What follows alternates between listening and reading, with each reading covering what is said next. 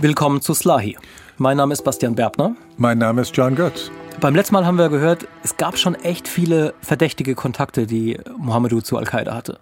Aber eigentlich immer gute Erklärungen für die. Christian Ganjarski die haben sich damals in der Moschee kennengelernt in Duisburg. Is a good friend of mine. Ein verurteilter Mörder, ne? Yeah, it's very suspicious. Und Karim Mehdi. My friendship with them has nothing to do with Al-Qaeda. Freundschaften sind nicht strafbar. Aber Mohamedou hat schon gemerkt, everywhere I go, I have problem. Und ist nach Kanada geflogen, nach Montreal. They have questioned several people about links to suspected Algerian terrorist Ahmed Rassam. I never heard Es gibt nirgendwo ein Beleg dafür, dass er in diese Ereignisse gehandelt hat. Das heißt, wir haben zwei Theorien: Riesenpechvogel oder einer der genialsten Terroristen überhaupt.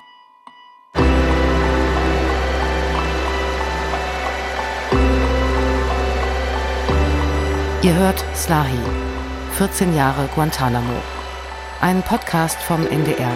Und dies ist die vierte Folge. Adieu. Okay, wir sind jetzt im Januar 2000. Mohamedou ist in Kanada, aber eben schon wieder im Visier der Sicherheitsbehörden, nachdem das da alles bekannt geworden war mit Ahmed Ressam und dem Anschlag, der da verhindert wurde und so weiter. Also hat er das Gleiche gemacht, was er auch in Deutschland gemacht hat, als es da eng wurde für ihn. Er hat sich wieder ins Flugzeug gesetzt und ist abgehauen. Diesmal wollte er zurück in seine Heimat, nach Mauretanien. Und dann ist er aber direkt nach der Landung festgenommen worden. Je sais que dès son arrivée, il a été interpellé dehors. Sagt. Je suis commissaire de Dahi. Dadahi Abdullahi. Mohammed Abdullahi. Damals der Chef des mauretanischen Geheimdienstes. Chef du service des renseignements généraux. Und der hat seinen Leuten damals gesagt, okay, äh, Slahi, nehmt den mal fest und bringt ihn mir. And there were two cops in civilian. Mukhabarat, Secret Police. Ich will den persönlich verhören. Oui, personnellement. Und das hat er gemacht. The room was to me very dark, like very dark. And he just started smoking and drinking tea. Mehrere Wochen lang. And jeden Tag mehrere Stunden. Nous l'avons soumis à une enquête, très longue enquête. It's like a nightmare, but very slow nightmare. Very slow nightmare. Und damit ist Dadahi der Erste, der sich wirklich intensiv mit Mohamedou auseinandersetzt und ihn befragt zu den Vorwürfen. And he said, look, I want to tell me everything and nothing will happen to you. Dadahi sagt, er hat Mohamedou befragt. Der Rapport, eventuell avec des éléments terroristes ou des éléments extrémistes islamistes. Zu allen möglichen Verbindungen, die der gehabt haben soll zu Terroristen und Islamisten. In the beginning I did not want to cooperate fully. Am Anfang hat Mohamedou ihm nicht erzählt, dass er zum Beispiel in Afghanistan war, aber dann hatte er doch den Eindruck, eigentlich weiß Dadahi schon viel mehr und es ist ein kleines Land, jeder kennt jeden. Es ist vielleicht doch besser, wenn ich ihm die ganze Wahrheit sage. When the pressure uh, was piled up, when the heat was turned on, I knew it's better to tell him everything. Und hat ihm im Prinzip eine Version der Geschichte erzählt, die er auch uns im Interview erzählt hat, nämlich, dass er nach Afghanistan gegangen ist, dass er dort Bin Laden und Al-Qaida die Treue geschworen hat, dass er gekämpft hat in Gades und dass er sich dann aber eben auch enttäuscht abgewendet hat von Al-Qaida und wieder zurückgegangen ist in sein normales Leben in Deutschland. Und Dadahi hat sich das alles angehört oui. und ist am Ende zu der Einschätzung gekommen,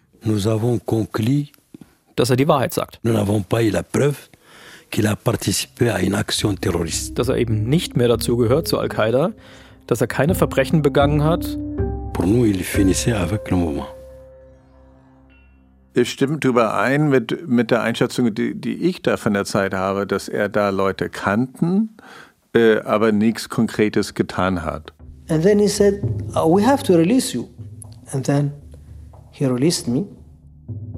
Dadahi hat vorsichtshalber noch Mohamedous Reisepass eingezogen, dass der das Land nicht verlassen konnte.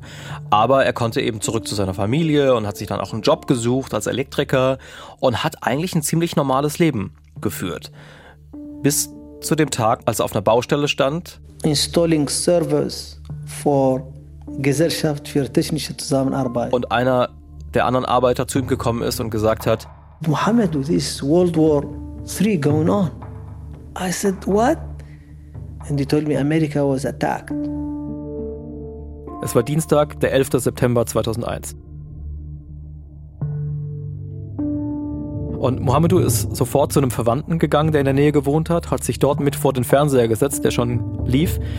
Und einer seiner ersten Gedanken, sagt er, war, This not going to go down very well. das wird das Leben vieler, vieler Menschen verändern, Like, oh shit, I know it will have consequences auch meins. for many people, include me. I was very scared. Kannst du dich erinnern, was du gefühlt hast, als du die, diese Bilder gesehen hast und die, die brennenden Türme und so weiter? Ist, also ich, ich war überwältigt in dem Moment. Also, Überwältigt in welchem Sinne? also der Audacity, also das, das, das Unverschämtheit, das Unglaubliche, dass das ein gezielter Anschlag war. Für mich war das echt so ein Erweckungserlebnis damals. Ich war 16 und habe mich überhaupt nicht für Politik interessiert und das war echt der Tag, der vieles verändert hat für mich. Dieser Schock, einfach dieses, dieses Unverständnis, man konnte das ja gar nicht fassen, was da gerade passiert. Ich meine, die Leute, die da aus, dem, aus den brennenden Türmen rausspringen. Ich habe das Mohammed genau so erzählt. So, das ist eigentlich das, was ich von all meinen Freunden und Bekannten auch kenne. Die sagen auch, ja, ich war auch geschockt, ich konnte es gar nicht fassen. Does that speak to you? Und dann hat er geantwortet. No, it does not speak to me. So that's you. Zum ersten Mal lerne ich jemanden kennen, der sagt, I was, like they say in America, shitless scared. dass er auf diese Bilder vom brennenden World Trade Center mit Angst reagiert hat. I was being fucked for so many years by the United States of America. And you think I'm here sitting like a German teenager and then think the same thing as, as he did? Absolutely not. It almost like, yeah, absolutely not. Das scheint irgendwie tief von innen zu kommen, ne? Naja, das hat da wahrscheinlich damit zu tun, mit was ihm da später passiert ist. I was being fucked for so many years by the United Also wenn er das. Datum hört, hört er was anderes, als was wir hören. Kurz darauf war Mohamedou in seinem Büro und ein Mann ist zu ihm gekommen und hat ihm einen Brief gegeben, This is a letter from your cousin. also von Abu Hafs. Der war in diesen Tagen nach 9-11 mit Osama bin Laden auf der Flucht und aus den Nachrichten hat Mohamedou gewusst, die Amerikaner haben auf Abu Hafs ein Kopfgeld ausgesetzt von 25 Millionen Dollar. Fuck, ich kann das nur ahnen. Na, also mit meinen winzige kleiner kleinen Willi-Erfahrung, was für ein Markt dir gegenübersteht in dem Moment. Boah. Und du hörst die Zahl 25 Millionen für jemanden, den du als Verwandtschaft hast, den du da, wo du da schon Gefallen für ihn gemacht hast. Und nicht nur das, dieser jemand, auf den 25 Millionen Kopfgeld ausgesetzt ist, der schickt dir jetzt gerade einen Brief. Passports for me and my wife. Zwei Pässe, einer auf ihn ausgestellt und einer auf seine Frau. Fuck. Weil Abu Hafs offenbar gedacht hat, ich kann mir schon vorstellen, dass es dir nach 9-11 jetzt an den Kragen geht da. Komm doch zu uns, wir sorgen für deine Sicherheit, wir passen auf dich auf. He really wanted me to uh, go back and join them. Aber sozusagen, es ist interessant ne, in der Situation, was macht man jetzt? Es ist schon, schon ein, ein starker moralischer Moment eigentlich, wenn du überlegst. Du stehst da, also sitzt da einfach so auf dem, auf dem Cutting Board, so, ne? Äh, Und im Prinzip wartest, dass du geschnappt wirst. Und wenn du fliehst, dann machst du dich tatsächlich schuldig. Ja, also klar, der, er wäre dann da nach Afghanistan gegangen und auf einmal hätte er mit Osama bin Laden und Abu Hafs da in der Höhle gesessen oder was auch immer. Äh, Da wären wir alle ganz, ganz sicher, dass er immer dazugehört hat. Also dann wäre alle diese Punkte, die irgendwie sich nicht auflösen, bewiesen. Er wäre der Attentäter von Kennedy. Der Umbrella Man hätte irgendwie, wäre Täter. Ne? Aber Mohamedou hat damals gesagt, ich habe nichts gemacht, ich habe also auch nichts zu verbergen und hat das Angebot mit den Pässen abgelehnt. I give to my wife, she destroyed them. Naja, und wenn man sich die Geschichte von Abu Hafs mal vom Ende her anschaut, vielleicht war es schon so, dass Mohamedou viel Leid erspart geblieben wäre, wenn er sich damals anders entschieden hätte. Ich meine, Abu Hafs hat damals nach 9-11 schnell gemerkt, hier mit Bin Laden bin ich nicht sicher. Also hat er sich durchgeschlagen in den Iran, ein Land ohne Auslieferungsabkommen an die USA. Und dann hat er da unter Hausarrest gelebt, zehn Jahre lang, ziemlich luxuriöser Hausarrest, muss man sagen, und ist dann wieder nach Hause gekommen nach Mauretanien und lebt dort heute als angesehener Teil der Gesellschaft. Ich meine, ich habe ihn da ja besucht in dem Anwesen in der Hauptstadt, in dem er lebt, weil ich ihn interviewen wollte. Das hat dann leider nicht geklappt, aber ich fand das schon sehr beeindruckend. Allein wie der da lebt, dieses Anwesen und er predigt wieder, hat so einen richtig kleinen Hofstaat da um sich rum und man hat den Eindruck dafür, dass Abu Hafs einer der wichtigsten Al-Qaida-Anführer war, ist diese ganze Nummer echt gut ausgegangen für ihn. Das kann man für Mohammedo nicht sagen. Ein paar Tage später war er zu Hause, es war der Unabhängigkeitstag Mauretaniens und plötzlich ist Dadahi bei ihm aufgekreuzt mit ein paar Leuten. With two people, uh, an officer, but they were all in civilian clothes. Mohamedou, komm mal mit. Dadahi hatte in der Zwischenzeit den Befehl bekommen, Mohamedou ähm, wieder festzunehmen und in ein Flugzeug zu setzen. Na, im Prinzip ist das ein CIA-Rendition-Flugzeug. Also, ähm, Wie sagt man Rendition auf Deutsch? Ähm, naja, es gibt Auslieferung, also äh, das wäre Extradition und es gibt Rendition und das ist sozusagen, wenn jemand geschnappt wird. Ne? Außer juristischer Norm. ich finde das bemerkenswert, dieser Rendition-Flug. Ne? Ich habe Dadahi gefragt, du hast ihn wochenlang verhört?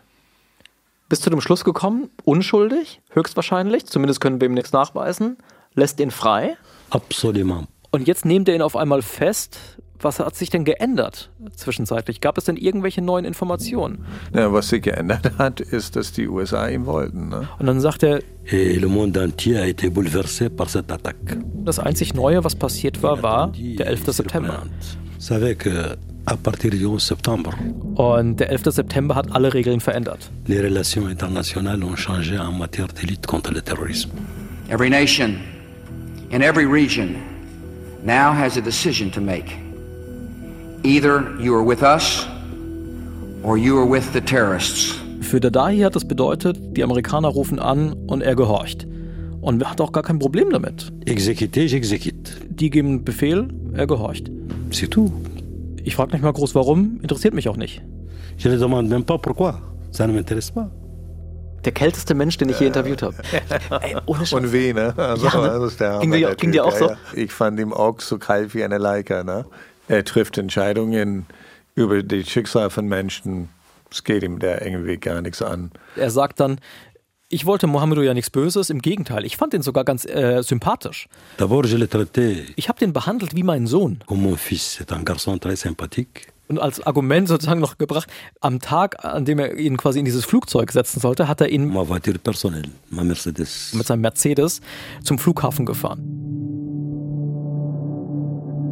As we entered the airport, Mit dem Auto direkt zur Landebahn über so einen we Hintereingang. quickly prayed Maghrib. He and I, we prayed in the airport Together. together. On the runway. On the runway. Und dann ist das Flugzeug zu ihnen gerollt. It's very small, like business plane. Très bel avion avec trois ou quatre, je crois, militaires ou policiers. Heraus kamen drei oder vier Militärs mit Sturmhauben und haben Mohamedou mitgenommen. This is how it felt like when you walk to your death. You know this is death. Right there, and I'm walking. Dadahi hat ihm noch gewunken. Adieu, Monsieur Solah. Er sagt, er habe gedacht, naja, zwei, drei Wochen vielleicht, dann kommt Mohamedou wieder. And then, Es waren nicht zwei, drei Wochen, then the, uh, es waren 15 Jahre. the painful journey started.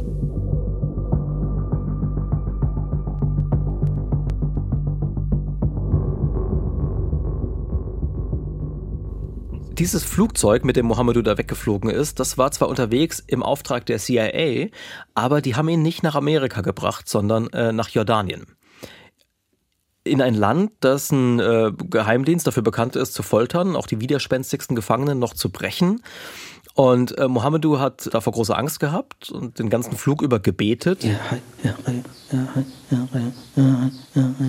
Acht Monate lang hat ihn der jordanische Geheimdienst verhört, jeden Tag, acht Monate lang immer wieder dieselben Fragen, immer wieder dieselben Antworten. Gefoltert worden ist er zu seiner eigenen Überraschung eigentlich kaum. Aber dann war es eben so, dass nach acht Monaten eine amerikanische Militärmaschine gekommen ist und ihn abgeholt hat in Jordanien.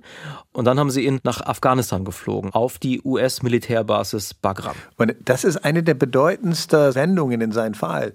Die CIA gibt ihm auf. Die wollen ihn nicht. Die vernehmen ihn monatelang und entscheiden, er ist wertlos. Die Bedeutung von Bagram ist, dass die CIA sagt, den brauchen wir nicht. Und sehr wahrscheinlich, was passiert ist, wir schicken ihn zum Militär, damit man keinen Fehler macht. So von wegen, wenn wir ihn jetzt freilassen würden und am Ende würde sich herausstellen, äh, er hat doch irgendwas gemacht, dann stimmt. Ja, ich halte das einfach für eine wichtige Erkenntnis. Also die CIA sagt, die haben nichts an ihm. Und dann im Anschluss wird Mohamedou ein paar Wochen lang in Bagram festgehalten, jetzt bewacht von amerikanischen Soldaten. Shut the fuck up! Motherfucker! In der Zeit passiert nicht viel. Man hat fast den Eindruck, die Amerikaner müssen sich erstmal überlegen, was machen wir jetzt eigentlich mit dem? Und dann wieder ein Flugzeug. Head down. Hände gefesselt, Füße gefesselt. Put your fucking head down. Eine Maske über Mund und Nase, noch ein Sack überm Kopf, Ohrenschützer. You're fucking yourself. Und dann wurden sie da festgekettet am Boden des Flugzeuges, das runtergekühlt war auf eisige Temperaturen. Und um ihn herum. When I ever could hear something. Sound of pain. Diese Schmerzensgeräusche von den anderen Häftlingen, also und einerseits war das furchtbar, andererseits war er geradezu erleichtert, weil er dachte, jetzt geht's endlich nach Amerika. Nach Jordanien, wo die Gesetze nichts gelten, nach Bagram, wo es keine Richter gab und kein Justizsystem. Jetzt komme ich endlich nach Amerika. And at the end of the day, America is country ruled by law. Wo ich mich darauf verlassen kann, dass ich gut behandelt werde, dass ein Richter meinen Fall sich anhören wird. The government cannot do anything if they don't have proof. Und schnell feststellen wird, der ist unschuldig, den müssen wir freilassen. So wie er das halt kannte aus amerikanischen Serien. Naja, da ist Mohammedu eigentlich wie der Bundesbürger, ne? Also guckt die USA an, kritisch, aber weiß sozusagen, da läuft eigentlich am Ende alles richtig, so, ne? So wie bei uns. Und du merkst irgendwie, Mohammed teilt Bochum, Duisburg, also, also die klassische westdeutsche Haltung zu USA. Er wettet quasi darauf die Rechtschaffenheit der Amerikaner. Genau.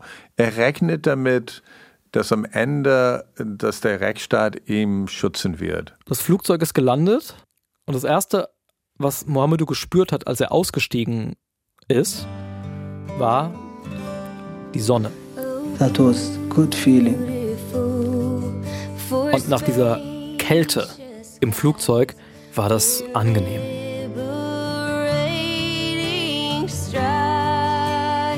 Und er erinnert sich noch, wie er die anderen Häftlinge beruhigt hat und gesagt hat, I told them, I know the West.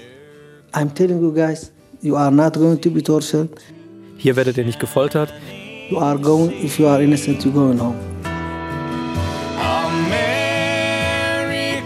Hier kriegt ihr einen fairen Prozess und wenn ihr unschuldig seid, dann seid ihr bald wieder zu Hause. God shed his grace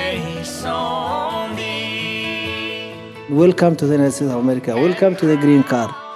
I was joking about that. But I meant it. I was so happy.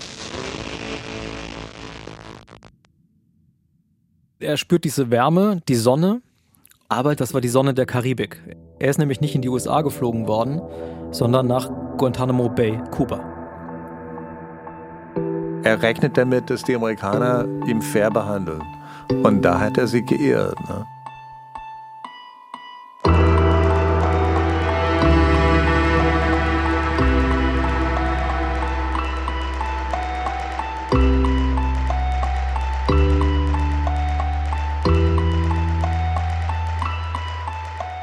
Ja, vielen Dank fürs Zuhören. Mein Name ist Bastian Berbner und ich habe den Podcast gemacht zusammen mit Ole Pflüger und natürlich mit John Götz.